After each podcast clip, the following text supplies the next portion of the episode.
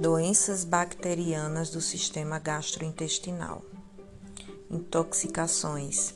Ingestão de toxinas pré-formadas produzidas por bactérias no alimento.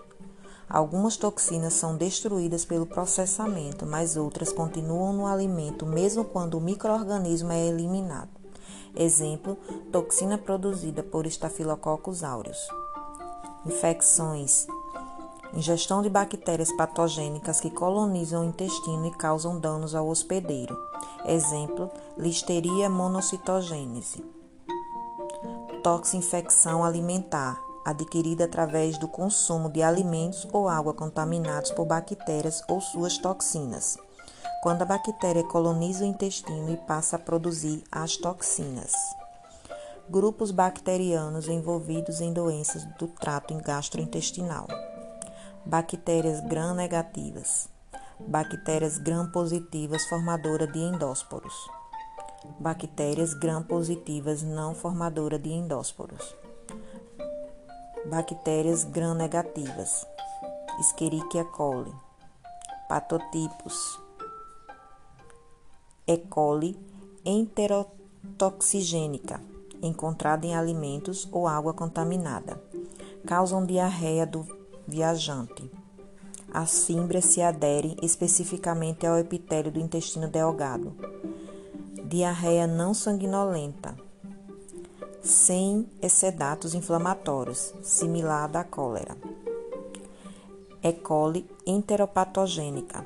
Alimentos e águas contaminadas possuem plasmídio com genes que codificam um fator de aderência, adesão à mucosa intestinal. A bactéria se adere ao epitélio do intestino e destrói as microvilosidades. Gastroenterite, diarreia geralmente em crianças de 0 a 5 anos. E. coli enteroinvasiva. A água e alimentos contaminados. A bactéria se adere, invade e destrói as células epiteliais do cólon e se espalha lateralmente. Causam diarreia aquosa com sangue e leucócitos. Acomete crianças e adultos. E. coli enterohemorrágica, contágio por alimentos contaminados, dose infecciosa baixa, causa desde diarreias leves até colites hemorrágicas, diarreia sanguinolenta. Pode produzir síndrome ulcêmica hemolítica, dano renal. Toxinas inibe a síntese proteica. E. coli enteroagregativa, Bactérias caracterizam-se por aglutinação, tipo arranjo de parede de tijolo. A prevenção. Manutenção das boas condições higiênicas para reduzir o risco de contaminação dos alimentos.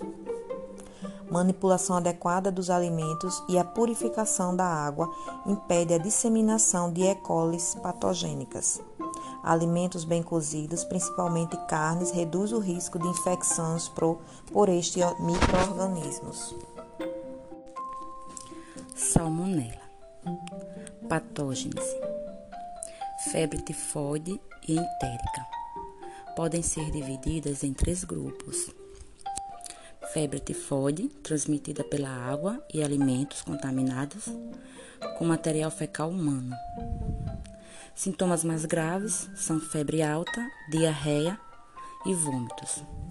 A duração dos sintomas é de 1 a 8 semanas. Febre entérica, semelhante à tifoide, mas com sintomas mais brandos. Duração dos sintomas, no máximo 3 semanas. Salmoneloses, sintomas como diarreia, febre, dores abdominais e vômitos. Período de incubação é de 12 a 36 horas. Duração dos sintomas: de 1 a 4 dias. Prevenção: tratamento térmico adequado. Não consumir ovos crus ou mal cozidos. Controle dos portadores assintomáticos e evitar contaminação cruzada. Bactérias gram-positivas formadoras de endósporos Clostridium botulinum, botulismo alimentar ou clássico. Período de incubação de 12 a 72 horas. Sintomas iniciais: náuseas, vômitos e diarreia. fadiga, fraqueza, alteração de visão, disfagia, constipação, paralisia muscular flácida e parada respiratória. Pode ocorrer morte em 3 a 5 dias. Bactérias gram-positivas não formadoras de endósporos. Staphylococcus aureus. Intoxicação alimentar. Doença de origem alimentar de maior prevalência no Brasil. Sintomas após a ingestão do alimento contaminado: náuseas, vômitos e diarreia, dor abdominal e dor de cabeça. Podcast produzido por Gardênia Catiane e a Lilian Keller.